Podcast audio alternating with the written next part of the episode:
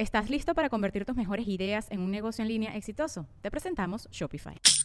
Tal vez no lo sabías, pero nuestro podcast More Than Mamis es un negocio. Y lo comenzamos, por supuesto, para desahogarnos y hablar sobre la maternidad, no para convertirnos en expertas de ventas y del e-commerce. Así que sí, necesitábamos ayuda para vender nuestro merch y poner en marcha nuestra tienda. Por eso estamos tan contentas de usar Shopify. Regístrate con tan solo un dólar por mes en shopify.com barra sonoro, todo en minúsculas. Ve a shopify.com barra sonoro para llevar tu negocio al siguiente nivel. Shopify.com barra sonoro. With everyone fighting for attention, how can your business stand out and connect with customers?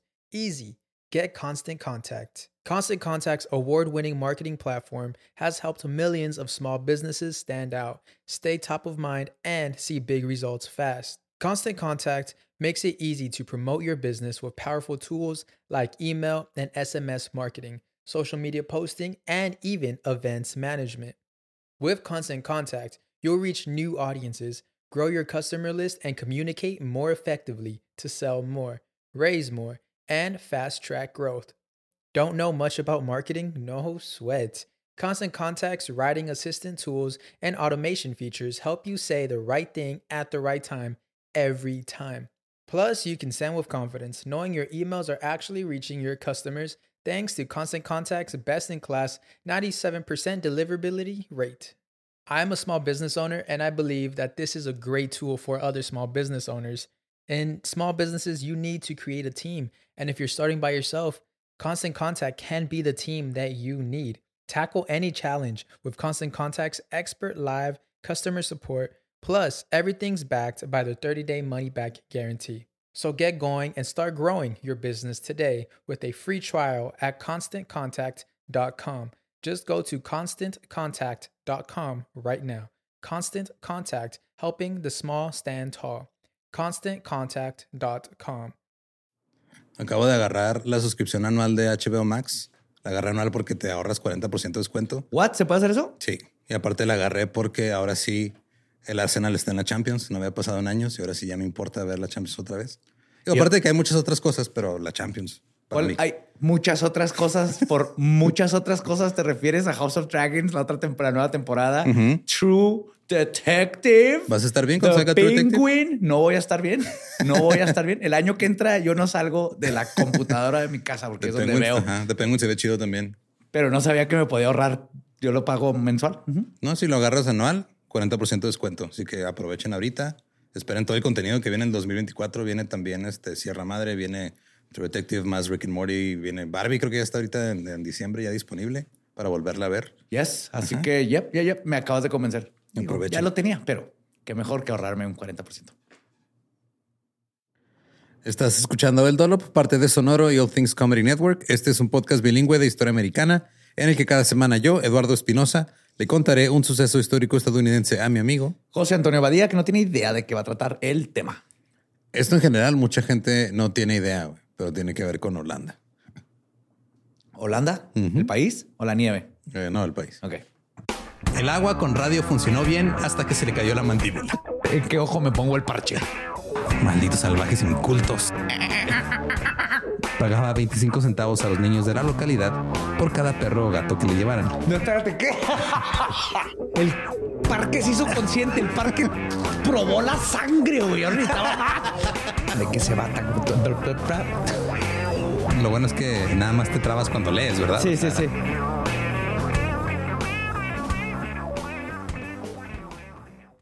...1609...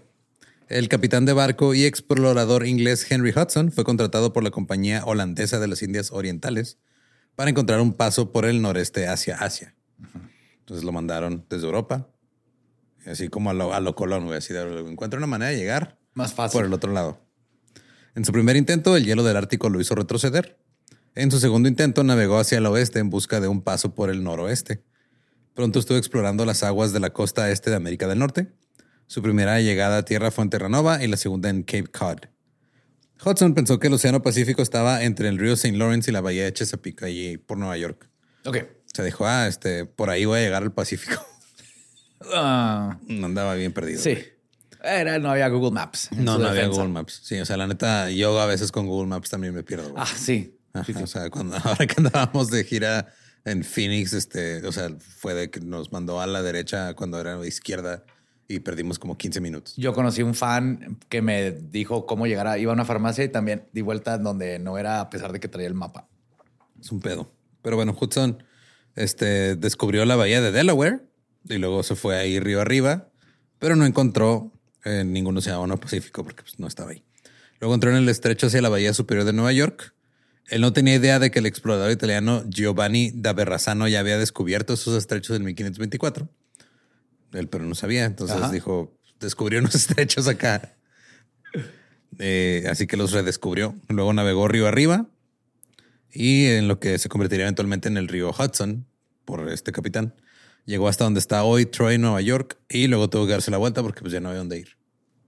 Cuando regresó a Holanda, eh, dijo que encontró un lugar genial con gente interesante que intercambiaba cosas. Pronto los holandeses empezaron a financiar expediciones a América. Se realizaron exploraciones y se comerciaba con los nativos. Diferentes empresas comerciales holandesas comenzaron a pelear por diferentes áreas del territorio, así que el gobierno holandés tuvo que empezar a meterse para regular eh, los territorios y las zonas Claro. y todo. Entonces los holandeses dependían de los nativos americanos porque ellos capturaban animales, los desollaban y les vendían sus pieles. Porque entonces todo el pedo este de las pieles, que ya lo hemos hablado en otros episodios, era... Era big deal, ¿no? Era el Sí, güey, o sea, oro peludo. era impresionante la cantidad de castores que había antes, güey. O sea, por eso los, los que salían en la tele los de- eran cascarrabias porque ya estaban Enojados solos, de- enojados de, sí, güey. Tanta Y opresión. el y- genocidio de su gente. el castoricidio, güey, estuvo bien cabrón. Entonces esto llevó a las peleas entre tribus sobre quién iba a comerciar con los holandeses. Entonces estaban peleando las tribus entre ellas por eso. En 1658, lo- los de la tribu Mohawk conquistaron a los de la tribu Moica y tuvieron el monopolio de comercio de pieles en gran parte de Nueva York. Todavía no se llamaba Nueva York. La política de la empresa era que las tierras debían comprarse a los pueblos indígenas. Pues, ¿Está bien? Sí. O sea, era, era una política muy bonita. Sí. O sea, yo te compro tu tierra, güey. Te voy a dar seis pesos, pero te voy a Pero te la voy a comprar. Vamos a hacerlo legal.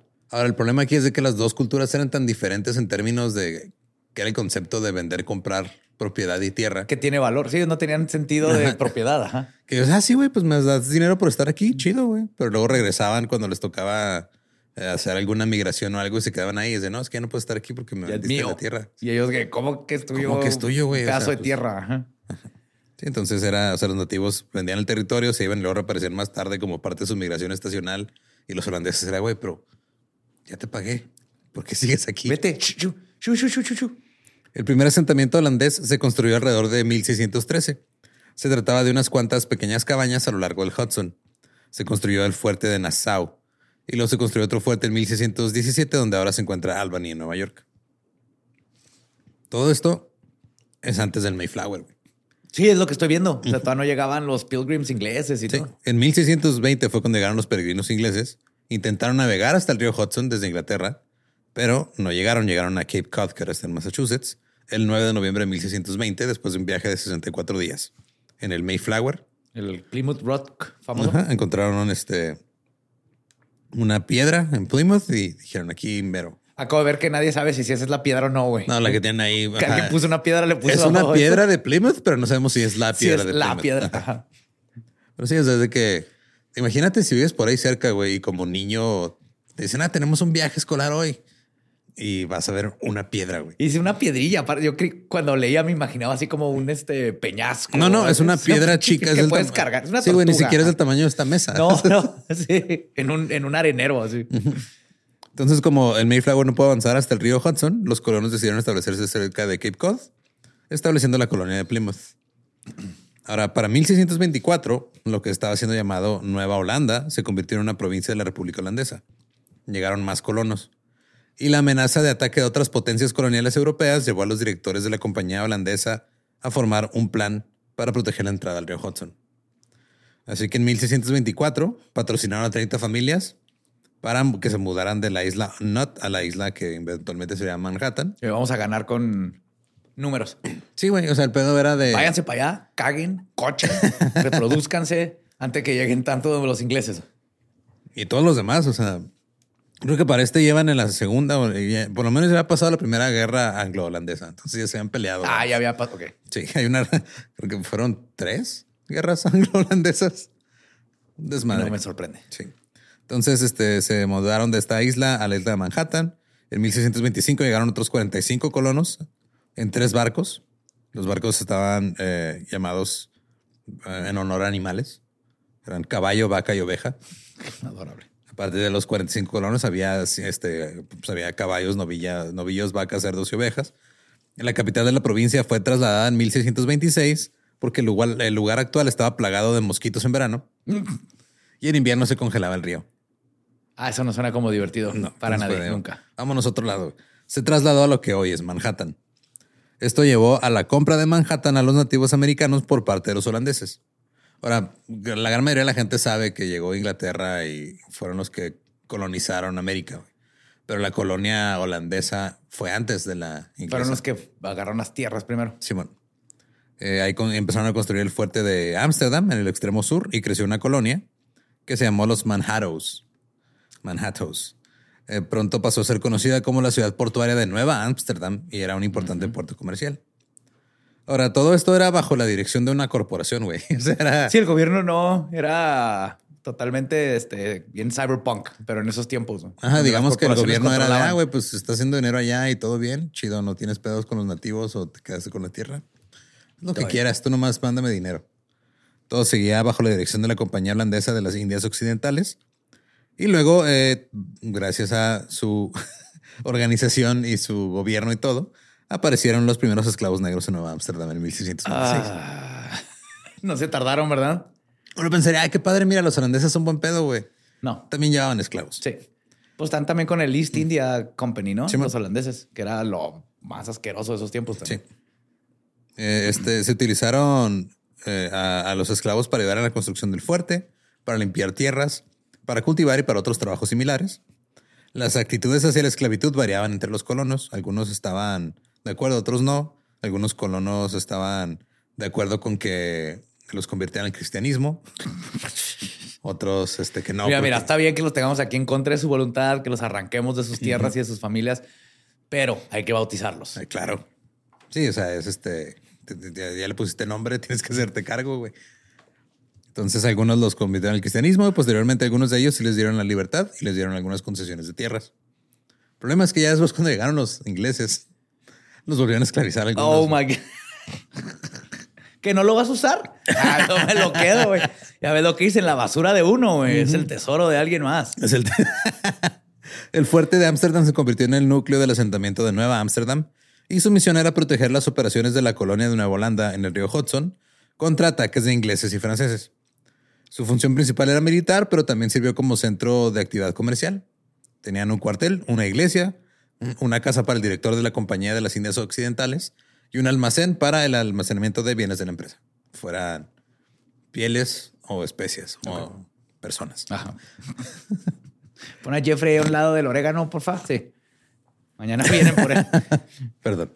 En ese momento Manhattan estaba escasamente poblada, ya que la mayoría de las operaciones de la compañía holandesa se realizaban río arriba a lo largo del Hudson, y ahí es donde estaban comercializando con pieles de castor.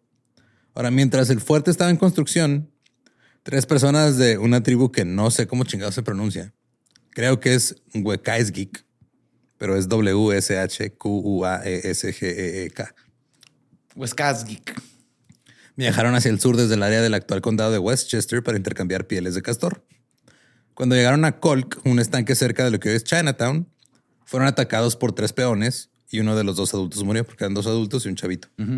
Cuando el chavito que estaba con ellos creció, buscó venganza sobre Pues Claro, sobre su güey. Ya vio todas las pinches películas chidas. y esta venganza terminó provocando una guerra que se conoce como la guerra de Kiev.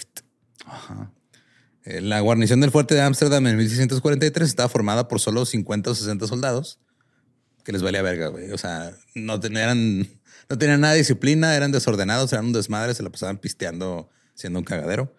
Así que eh, el general Kift llegó y puso un código de, de leyes militar, güey. Estúpido. Echando a perder todo, güey. Claro. Entonces les dijo a los miembros de la guarnición que mientras estaban en servicio, los iba a multar por blasfemia, calumnia, intoxicación o por faltar.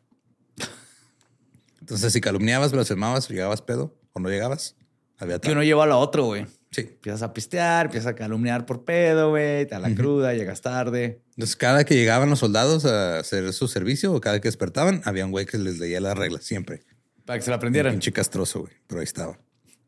Ahora, esta guerra, que también conocida como la Guerra Wappinger, fue el conflicto entre la provincia colonial colonial de Nueva Holanda y los indios Wappinger y Lenape en lo que hoy son Nueva York y Nueva Jersey. Esa lleva el nombre del director general de Nueva Holanda, William Keft, que había ordenado un ataque sin la aprobación de su consejo asesor y en contra de los deseos de los colonos. Lo que sí tenían los colonos holandeses, a diferencia de otros, es que no querían meterse en pedos, güey. Ellos nomás querían, Querían vivir a gusto. Vivir y trabajar y ya. Ya. Entonces, cuando llegaba un güey, decían, ah, yo voy a atacar a esos güeyes. ¿Por qué, güey? Todavía, déjame. Sí, güey. O sea, no está pasando nada. O sea, arregla el pedo aparte, güey. Ese güey le mataron a su tío, güey. Obviamente se va a querer vengar, güey, pero, o sea, déjalo en paz, no pasa nada. Y luego se pasaba por los huevos a, a los asesores y. Y hacía lo que quería. Y hacía lo que quería. Así que los colonos holandeses atacaron los campamentos de los Lenape y masacraron a sus habitantes. Esto fomentó la unificación entre las tribus regionales contra los holandeses y ahora ya los, Y los ahora nativos ya empezaron no a atacar a todos. tulipanes. Así es. Este fue uno de los primeros conflictos entre colonios e nativos de la región. La compañía holandesa estaba disgustada con Kiev y lo llamó de vuelta a casa para aplicarle corte marcial, pero el güey se murió en un naufragio mientras regresaba a Países Bajos. Después de cuatro años de lucha contra los nativos, finalmente la paz se restableció en 1645. Mientras todo esto sucedía, iban llegando más ingleses y venían en masa, eran un chingo. Ahora, la razón por la que llegaban los ingleses era porque estaban buscando eh, pues, libertad de religión. Sí, porque nos querían allá, ¿no? La gran mayoría llegaron por eso. güey. Eso impulsaba su búsqueda de una nueva tierra, por eso llegaban mucho más ingleses que holandeses. Los holandeses nomás estaban aquí haciendo dinero y ya, güey.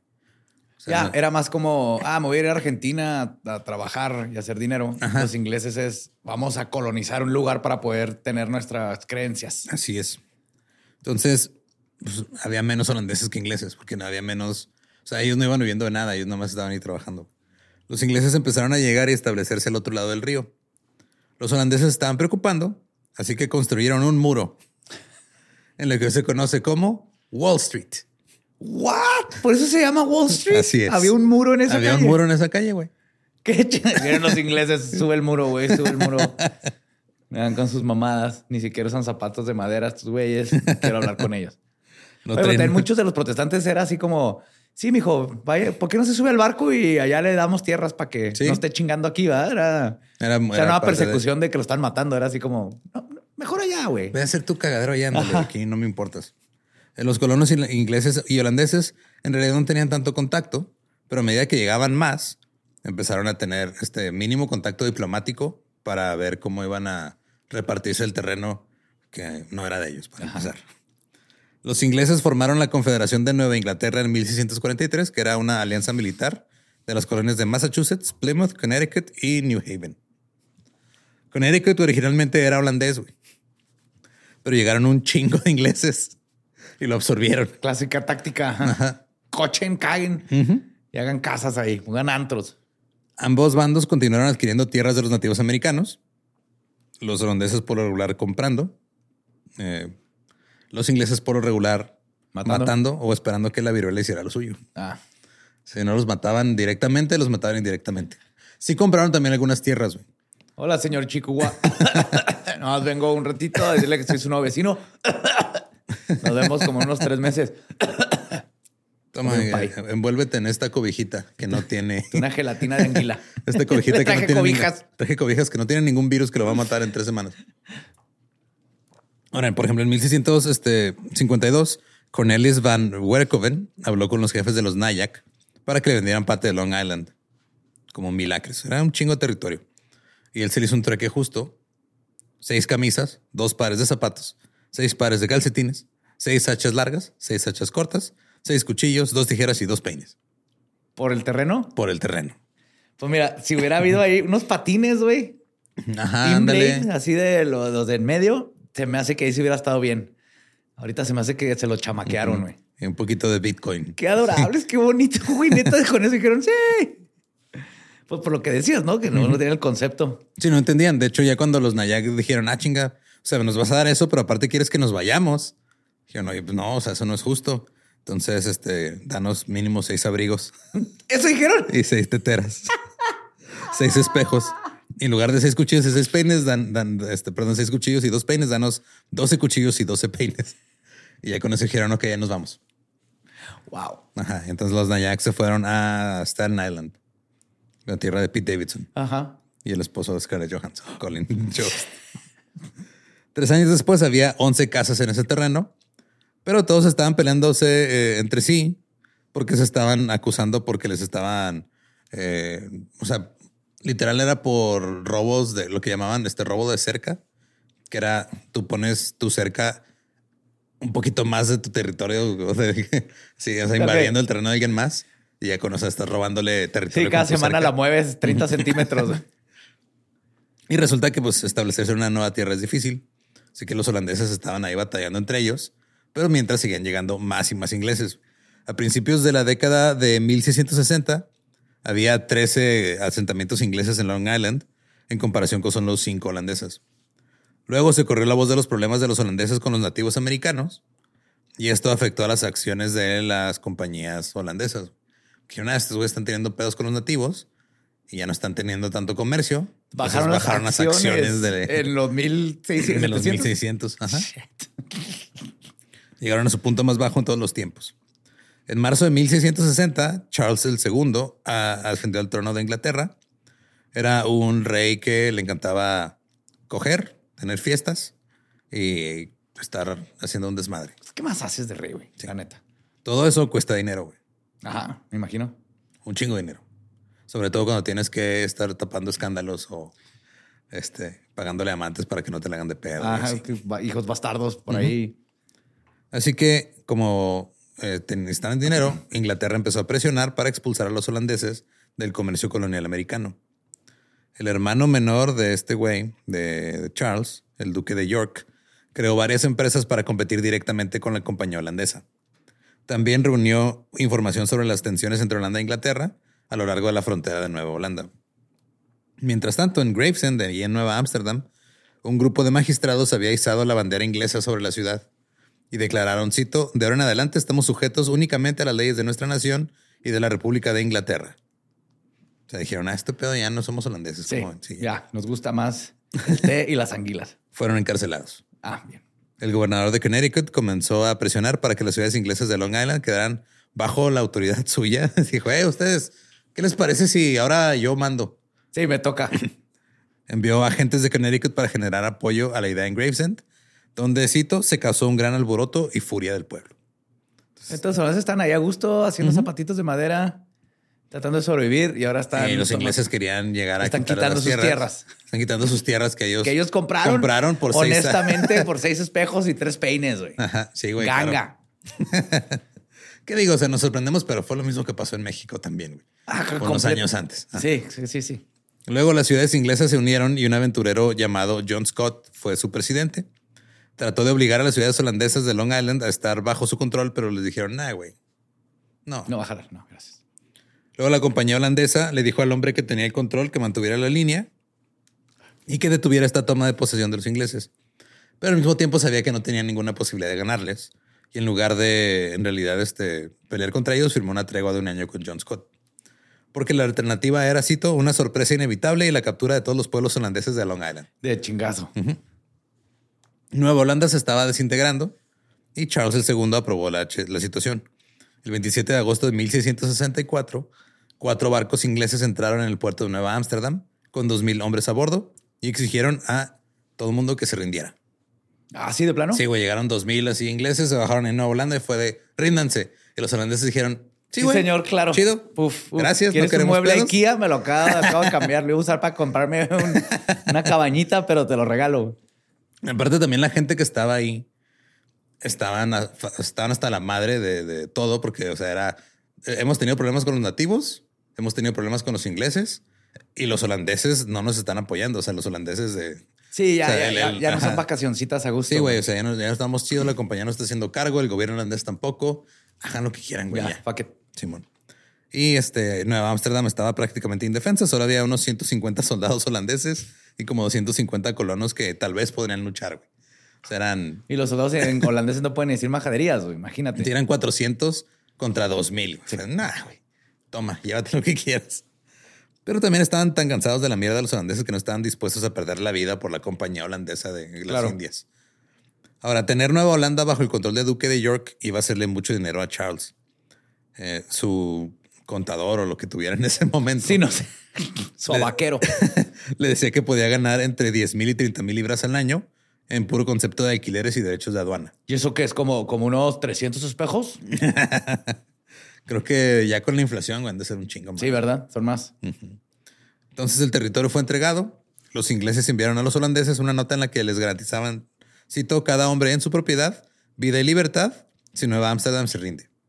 Pues, güey, les dejamos. Ajá. Así como están ahorita, todo chido, nomás ya no la hagan de pedo. El líder holandés, que era Stuyvesant, agarró esa carta y la rompió, güey. Oh, oh. Luego se corrió la voz de que había llegado una carta. Y un grupo de trabajadores y magistrados, enojados, llegaron a la oficina de ese güey y le dijeron, sácala de la basura, güey, la vuelves a pegar ¿Le dijeron? y nos la lees.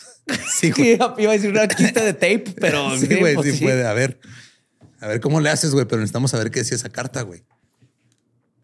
Stuyvesant había estado convencido de que todo había terminado. Negoció también la libertad religiosa bajo el dominio inglés y entregó Nueva Ámsterdam.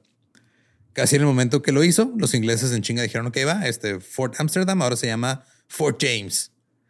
Y Fort Orange ahora se llama Albany. Y Nueva Ámsterdam y Nueva Holanda ahora se llamaban New York. New York. La transición fue bastante tranquila en New Amsterdam y en el valle del río Hudson.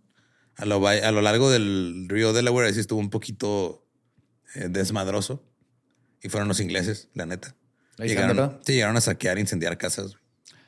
Muchos de los colones holandeses fueron vendidos como esclavos ¡No! en Virginia. Yep. ¿Qué onda, Jeffrey? ¿Cómo estás? Que vamos a trabajar juntos, ¿cómo la ves? Sí, ¿te acuerdas Aquí que nos te quedamos había parados dicho que, del orégano, ¿eh? Hasta Sí, que sí. vengan a comprarnos. ¿Te acuerdas que te había dicho que cada hombre en su propiedad? Dije, no, cada hombre va a ser propiedad de alguien más. Eh, los holandeses contraatacaron, enviaron una flota río arriba por el Támesis, quemaron tres barcos británicos, eh, agarraron el Royal Charles, que era el orgullo de la armada de, la- de su majestad Charles II. Así que Charles dijo, ok, ya está bien, vamos a firmar un tratado de paz. En 1667 se firmó el tratado de Breda, sí, Breda o Brade, algo así, que este puso fin a la Segunda Guerra Anglo-Holandesa. Los holandeses se dieron todos los derechos sobre Nueva Holanda a cambio de un pedazo de la costa de lo que ahora es Guyana y Suriname, ya más al sur. Ajá. Mucho más al sur. Muchísimo más. Ahora, el duque de York tenía prácticamente el control total de todo Nueva York. Su carta del rey le otorgaba título personal sobre todas, sí, todas sus tierras, islas, suelos, ríos, puertos, minas, minerales, canteras, bosques, marismas, aguas, lagos, pesca, venta ambulante, casa y casa de aves. Y animales. y cuando inventen el auto también van a ser míos. Todo va a ser El tuyo. güey. cielo. Sí, güey. ujú. Además tenía, cito, poder y autoridad plenos y absolutos para corregir, castigar, perdonar y gobernar a sus habitantes. Wow, Desde allá. Sí, nótese, no, pues el güey estaba en York, o sea, en Nueva York, era, que era el, eh, el güey Sí, está ahí presente. familiar de Charles. Pero me gusta que era corregir, castigar, perdonar y gobernar en ese orden, güey. O sea, la última prioridad era gobernar a los habitantes. Claro. Sí, no, no. Ahora, los terratenientes eran considerados inquilinos y tenían, que, que pagar pagarle renta. renta. a ese güey. Entonces sí, cumplí. Te puedes quedar con tu terreno, pero pero págame. Ahora también estaban eh, los artículos de capitulación. Básicamente esto les dio a los holandeses el derecho a vivir como holandeses, como quisieran, sin tener que cambiar nada. Algunos de los holandeses que vivían ahí dijeron, "Órale, todo chido. Aquí nos quedamos. se quedó. O sea, siempre hubo un, un gran grupo de colonos holandeses neutrales que dijeron, neta, lo que menos quiero son pedos. Y salieron ganones, ¿no? Al final se son los únicos que... Nueva York comenzó a prosperar, el coronel Lovelace asumió el mando, el comercio aumentó, inició el primer servicio postal entre colonias, el intercambio mercantil, también construyó una taberna y la conectó directamente con la sala del tribunal municipal. ¡Ah, yeah! Los holandeses ricos se estaban haciendo más ricos y uno incluso llegó a ser alcalde. Pero parte del holandés común y corriente de la ciudad no estaba de acuerdo con todo esto. Porque llegó y dijo, "Ay, güey, llegaron los ingleses a achicarnos, nos dijeron que todo bien y todo, pero ahora tú, holandés, estás traicio- traicionándonos por andar este codante con esos güeyes que nos mandaron a la verga nomás porque tienes dinero. ¿Qué digo? Ajá. Son cosas que pasan. Eh, tampoco la gente de afuera de las aldeas del norte del este de Manhattan estaba tan contenta. Ahí estaban enojados por los nuevos impuestos y otras pendejadas. Ay, sí. De hecho, era muy común que agarraran a chingazos a los recaudadores de impuestos. Eh, o sea, en esa época ser recaudador así todavía, güey. es que llegabas en tu caballo a pedir dinero y la gente salía a madrearte, güey. Como el sheriff de Nottingham, ¿no? Y su gente- De hecho, eh, lucharon con las tropas inglesas, a quienes a menudo se les obligaba a vivir en casas de colonos holandeses. Oye, traerían silbatitos así. Impuestos. Como Paguen sus impuestos. como el camotero, pero, Ajá, en pero en, en mucho más terrorífico. Entonces, cuando obligaban a soldados a vivir en casas de colonos holandeses, obviamente también había chingazos, güey. Hubo acá rato disturbios entre tropas y ciudadanos. Pero la gente con la que los holandeses realmente estaban enojados eran con los otros holandeses, específicamente los ricos que colaboraban con los ingleses en Manhattan y nomás hacían más de dinero, güey. Mientras tanto, Charles II estaba preparándose para otra guerra, la tercera guerra anglo-holandesa. Hizo, hizo un tratado con Francia y les dijo, juntos vamos a luchar contra los holandeses. Solo estaba esperando que los holandeses le dieran una razón, güey. Espera. Sí, o sea, fue de, eh, güey, mira, va a haber una guerra, güey, no sé cuándo, pero va a haber una guerra. Así que tú que eres Francia, yo que soy Inglaterra, nos vamos a juntar, vamos a estar aquí sentados hasta que Holanda la cague. Cuando alguien se ah, comete un foul, el primer foul. Eh, llegó esta, esta razón para empezar la guerra cuando unos barcos chocaron en el Canal de la Mancha. A los pocos días estaban en guerra y pronto un escuadrón fuertemente armado se dirigió a Estados Unidos para atacar a todo, cualquier cosa que tuviera que ver con los ingleses y los franceses. O sea, los holandeses fueron de, ah, nos chingaron aquí, nosotros vamos a chingar hasta allá. Los holandeses recuperaron Nueva Holanda en agosto de 1673 con una flota de 21 barcos liderados por el vicealmirante Cornelius Everstein. ¿Y luego? ¿Y ahora? Pues ahora ya otra vez este, es nueva Nueva Holanda, güey.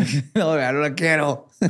El capitán Anthony Colve desembarcó con 600 hombres, marchó por Broadway y tomó posesión del fuerte. Los colonos holandeses le aplaudieron. A pesar del éxito rápido e indoloro de la invasión, Colve dijo, maten a ese güey. No más, ¿para qué hay un muerto? Digo, que es que compramos un chingo de balas, güey. No hemos usado ni una. Sí. Entonces mató a uno de sus Si propios no la soldados. usamos, no nos vuelven a dar en Sí, el... no, en, el, en el presupuesto. Mató a uno de sus propios soldados ¿Por qué? porque le dijo que no había sido buen soldado. Muy bien. Rápidamente cambió el nombre de la ciudad a New Orange. Nice. Que esto estaba reflejando la instalación de Guillermo de Orange como el Lord Teniente de Holanda en 1672. Ah, es por un apellido, no por el color. Ajá.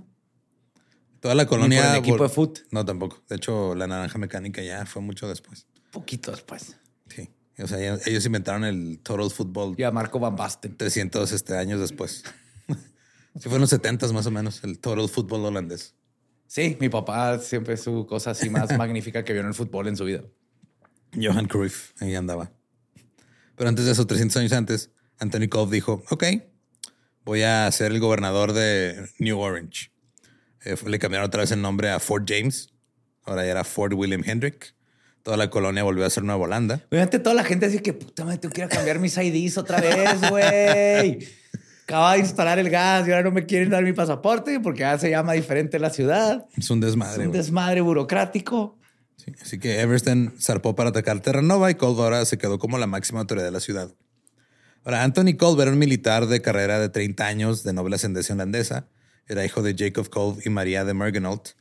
De los primeros años de su vida se sabe muy poco, excepto que hizo su profesión como miembro de la Iglesia Reformada Holandesa allá en Veer, en Holanda, en 1664. No existen retratos de Colve, no sabemos cómo se veía el güey. Pero como parte de su carrera militar, participó en la reconquista de Surinam de manos de los ingleses en marzo de 1667, años atrás. Durante la Segunda Guerra Anglo-Holandesa, fue nombrado alférez, permaneció en la fortaleza que los holandeses habían capturado. Después del, tra- del Tratado de Paz de Breda, una flota holandesa que no sabía que se había firmado un tratado de paz invadió Surinam y retomó la colonia. Es que me llegó la carta, le cambian de nombre a todo a cada rato y se pierden las notificaciones. No es mi culpa. Era común, güey, ya ves que también pasó hace unos episodios. Sí, sí. Cole fue hecho prisionero de guerra y fue internado en Barbados. Uh, nice. Buen Sí. lugar. Supongo que conoció a los ancestros de Rihanna y, y luego Ajá. empezaron a hacer ron. Ah, sí. Mojitos. Oye, no sabe todo ese desmadre del. Hay un podcast que me gusta un chingo que se llama Stuff the British Stole, es de Ajá. unos australianos. Y yo no sabía que todo el desmadre del. O sea, de- del tonic para hacer los gin and tonics venía de una planta de un árbol. Con eso preparaban el tónico, que era lo que le echaban, porque originalmente era medicina, güey. Ajá. Pero sí, ese árbol crecía en, o sea, crecía como que en una parte muy específica de unas islas de acá a este lado.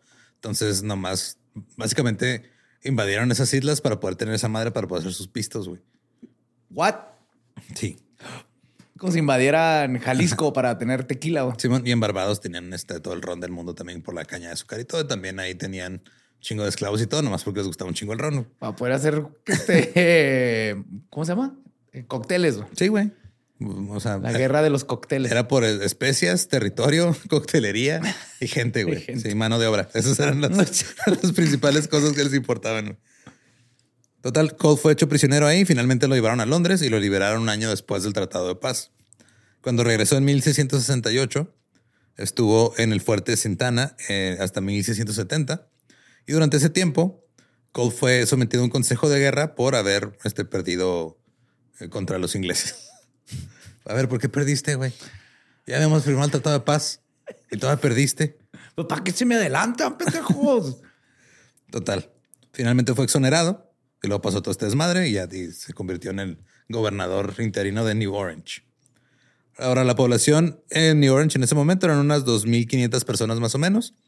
El 70% eran holandeses y ellos querían volver a la vida bajo el dominio holandés, lo más normal que se pudiera.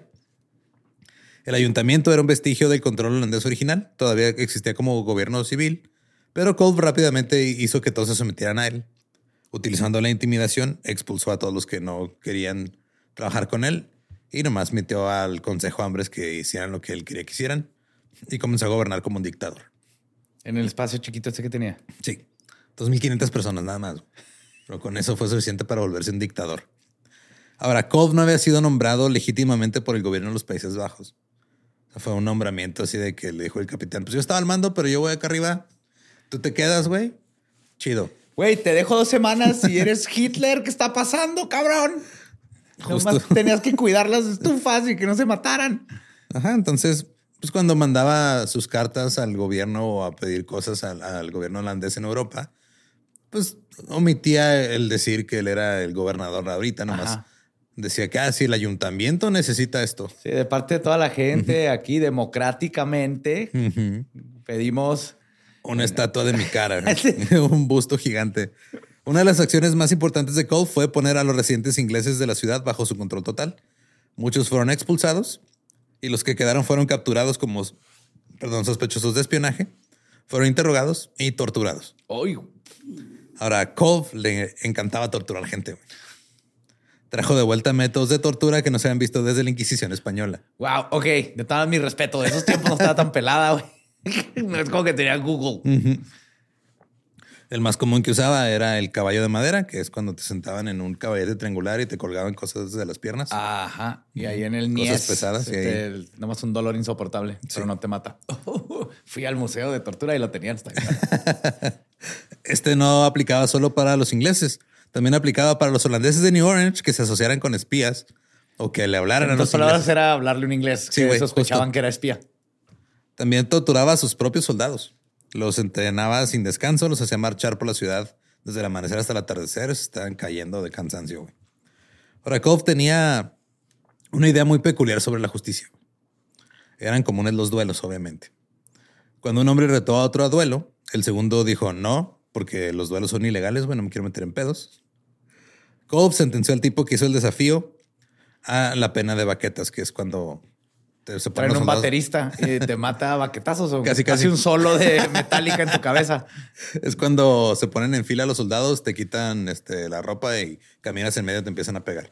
Eso, eso lo hacían en prepa y en secundaria. ¿Cómo se llamaba esa madre? No, como tenía nombre. Le daban pasillo, ¿no? Y- Algo así, ajá, Gauntlet Simón, sí, sí, con el running the gauntlet se llama en inglés. Ah, sí. Sí, te pegaban con correas de baqueta, con varas o con los portafusiles. Entonces, al primero, al que el desafió al otro güey en el duelo, lo sentenció a eso, güey. Que pasaran entre los soldados y lo agarraran a chingazos. Al que rechazó el duelo, eh, lo sentenció al caballo de madera por rechazar Guay. el duelo. Así es. Tú, por romper la ley, te vamos a agarrar a putada. Tú Sí, por culo. tú por culo, Te sí. vas al al caballo. Vamos a ver qué tan culo eres. Estamos a hacer un culo nuevo. De hecho, Kolb este, estaba obsesionado con el desmadre de que ah, van a llegar los ingleses otra vez a quitarnos las tierras que les quitamos después de que nos las quitaron y luego Se las habíamos quitado sí. nosotros a los nativos. Y los nativos así, oiga, este espejo se me hace que estaba embrujado. no tenemos tierras. Así que Cobb dijo, ¿saben qué? Todos los edificios ingleses que están del lado de Fort Hendrick los vamos a tirar. ¿De plano? Vamos a poner un campo de tiro para cañones para entrenar por si llegan a hacerle de pedo porque tiramos sus edificios. Bueno, Sí. Esto dijo que también iba a negar cobertura a los posibles invasores ingleses. O sea, si llegaban otra vez, ya no van a tener edificios este, de compatriotas donde pudieran esconderse. Ajá. Hizo que todas las fortificaciones que rodeaban la ciudad, las cuales la mayoría de las cuales eran de tierra y madera, fueran reforzadas con piedra. Tenía este, o sea, hasta cierto punto tenía sentido porque pues, técnicamente estaban en guerra todavía. Sí, claro. O sea, fortificarte y todo. Sabías que venía de un día a otro. Pero la ciudad no, no tenía fondos, entonces estaban en quiebra, güey.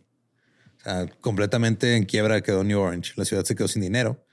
Pero sí dijo, pues, la ciudad no tiene dinero, pero hay gente rica holandesa que sí tiene dinero. Ellos nos pueden financiar. Este, no les voy a preguntar, nomás les voy a llegar a quitar el dinero. Así funciona. Ajá. Por el bien del... Sí. Sí, pero se los vamos a pagar después. O sea, es un préstamo a huevo. Ok. Literal les decían préstamos forzosos. O sea, llegaban los soldados con los ricos, Presta tu dinero. presta tu dinero. Eventualmente te lo... Wow. O si no, te vamos a encarcelar y te vamos a colgar cosas de los pies mientras se te clava un, un ángulo en el niés. La ciudad también dependía del comercio regional y transatlántico. Era una ciudad portuaria. Entonces, las medidas de seguridad como fortificar y cerrar las puertas de la ciudad y todo esto también hicieron que el comercio ya empezara a, pues, a- a decaer un poco. Así que básicamente estrangularon la economía de New Orange y le sacaron el dinero que pudieran los ricos porque este güey tenía unos delirios muy cabrones de persecución y grandeza. Completamente. También consideraban que las comunidades vecinas eran parte de Nueva Holanda. De una vez. Sí, dijo también Nueva Jersey, Brooklyn, Long Island, Harlem, el Bronx, todo eso también es de Nueva Holanda. Como Mira, por aquí pasa el aire y se está llevando parte de New Orange a todo lo demás. Entonces, técnicamente es nuestro también. así es. Así que fue y les dijo, juren lealtad al príncipe William III. La mayoría dijo, sí, güey, está bien, lo que quieras. Pero las aldeas inglesas de Oyster Bay en Long Island se negaron, así que Cobb hizo que los soldados armados llegaran a asediar el lugar. Cuando ellos no se rajaron, lanzó una flota, les mandó barcos. La flota se enfrentó a una alianza de fuerzas coloniales que era incluían los Plymouth, Connecticut, Rhode Island y la bahía de Massachusetts, en lo que se conoce como la batalla de Long Island Sound. Colf perdió. A pesar del horror en el que vivían, los súbditos de Colf nunca actuaron contra él. No habían previsto la ley marcial cuando vieron a sus soldados holandeses venir a retomar la ciudad. Y ahora parecían estar paralizados por lo que estaba sucediendo. Básicamente estaban siendo gobernados por un lunático. Ajá. Cualquiera que cuestionara a Cold era castigado o si trabajaban para él era despedido y reemplazado por alguien leal. A los soldados no se les pagaba, estaban siendo explotados. El descontento comenzó a crecer entre las tropas. Así que en lugar de pagarles o aliviar su carga de trabajo, Colby intentó crear una policía secreta para acabar con la insubordinación. Se van a llamar mm, Mestapo. No, no, no, no. Más Gesta. mm, mm, Des- destapo, para destapar a los Destapo. Sí, así los va a poner. sí. La destapo. El tesoro de la ciudad estaba vacío, la guerra había paralizado el comercio internacional y las medidas de seguridad habían frenado el comercio regional. A los soldados no se les pagaba, los ciudadanos no podían vender sus mercancías, incluso los ricos habían perdido sus fortunas a manos del gobierno. Cobb cada vez parecía perder más el respeto de sus subordinados y de los colonos, lo que lo hizo volverse más extremo en sus castigos. De hecho, hubo un güey, un mensajero de Boston, Porque así arreglada es un vato que está quemando una casa y le empieza a echar carbón. güey. Claro, A ver, güey. Sí, sí. Ajá. Llega un punto en que el fuego mata fuego. Una vez un hombre sin camisa, que era un mensajero de Boston, fue colgado de un poste en la plaza pública principal. ¿Muerto? No, todavía estaba vivo, güey. O sea, nomás colgado así como de Sí, lo colgaron, Simón, en el lugar en lo que se convertiría en el Bowling Green, en el centro de Manhattan. Sobre su pecho le pusieron en holandés uproar maker, que es alborotador. Y luego le- los soldados les dieron la orden de aventarles este, manzanas, cebollas, tomates y betabeles podridos. Está medio gracioso. El pedo, güey, es de que les está yendo tan mal al comercio y a la gente. que eso era comida. que eso era comida, güey. O sea, estaban comiendo la fruta y la, la cosecha podrida porque pues, no la podían vender y ya no tenían dinero para comprar cosas. Y ahora lo están Entonces, usando para castigar. Sí, güey. O sea, literal fueron, hey, dame tu fruta aunque esté podrida, pues tengo que ir a, a, llevar a aventárselo a un güey allá que está colgado en un poste, güey. y un güey colgado así que tomé, he tomado malas decisiones en mi vida. Al tercer día, el hombre fue liberado. Las órdenes para liberarlo salieron del fuerte al otro lado de la plaza, donde hoy se encuentra el Museo Nacional del Indio Americano. Las órdenes eran estrictas. El hombre debía ser liberado, pero desterrado de la ciudad durante 10 años bajo pena de muerte. Si volvían 10 años, lo mataban. Sí, güey. ¿No? ¿Tú quieres que volver a tu pinche ciudad donde me cuelgan de postes? Ahí nos vemos, güey. Es la misma que le aplicaron a, es la misma que le aplicaron a Simba, güey. Ajá, básicamente. Y sí, era, era la sentencia común dictada por el gobernador, quien había ordenado colgar al hombre. O sea, él dijo, cuelguen ese güey. Bueno, suéltenlo. Y si regresa, lo matamos. Entonces, eh, no me pueden colgar a mí también, ya mándenme la verga. Aquí está la chingada, güey. Ahora, ¿por qué colgaron a este mensajero? Nada más por llevar su mensaje, güey. Su mensaje O era sea, una... rompió la regla de no culpes al mensajero, para empezar. Así es. Su mensaje era una carta oficial reconociendo el fin de la tercera guerra anglo-holandesa. Ya se había hecho la paz entre Inglaterra y los Países Bajos. La ciudad en el lado sur de la isla de Manhattan iba a ser devuelta a los ingleses. Y su gobernador holandés, Anthony Cove, debía dimitir. A mí no me llegó el mensaje. No sé, el mensajero se quedó, se atoró en un poste, no sabían. Sí, o sea, para algunos habitantes de la ciudad, Cole fue un sueño que se convirtió en pesadilla. Dijeron, ah, por fin va a llegar un holandés y va a hacer que todo esté chido. Y le tocó un pinche gobernante mexicano. Ajá. Lo acompañaron a su metrópoli esperando que les devolviera su antigua gloria, pero se dieron cuenta que habían desatado a un tirano que los utilizaba para sus propios fines, que quebrantaba a ellos que no se doblegaban, promulgó la ley marcial, libró la guerra a las comunidades vecinas, saqueó las cercas de la ciudad para construir y reparar muros, que sirvieron tanto para mantener a los ciudadanos dentro como para mantener a los extranjeros fuera. Wow. Una minoría de los habitantes de la ciudad había visto venir este terror, pero solo porque estaban, o sea, se ven que eventualmente iba a pasar algo así. O sea, desde que llegaron y dijeron, este güey está haciendo cosas raras, pero si digo algo me van a madrear. algunos los expulsó a, este, a punta de pistola o a punta de mosquete, algunos los torturó eh, bajo el pretexto de espionaje. Al final, se necesitó una coalición de fuerzas y múltiples intervenciones para expulsar a Cole del poder. Dejó a sus antiguos súbditos destrozados mentalmente y maltratados, pero digamos que pues, ya no iban a cometer el mismo error otra vez. El Bueno, Tal vez, mira. ellos personalmente no, pero como, como especie. Ahí está el ADN, güey. Ahí está el ADN de todo. ¿Cómo es posible, güey? Porque una cosa es que haya un pendejo, pero todos los que estuvieron ahí detrás. eh, Oye, ¿y si no le hacemos caso? No, no, no hay que, hacer, hay que hacerle caso. Este mensajero de Boston fue uno de los muchos intentos externos de lograr que Cole renunciara. La tercera guerra anglo-holandesa concluyó a principios de 1674 con el Tratado de Westminster, que no solo puso fin al combate, sino que devolvía Nueva Orange a los ingleses. Varios mensajeros informaron a Cole de este hecho, pero él se negó a aceptarlo. ¿Eh? Ne, ne, ne, No oigo, no oigo, no veo. Estoy haciendo changuitos, ¿eh? Lo voy a leer, pero está haciendo changuitos. Solo después de que llegó una flota de barcos de los Países Bajos. El mismo país. Sí, Ese mismo país fue de, Hijo de güey, tu ya, güey. Ya, bájale tu pinche pedo. El exgobernador de todos modos dijo, güey, o sea, es que yo tengo autoridad.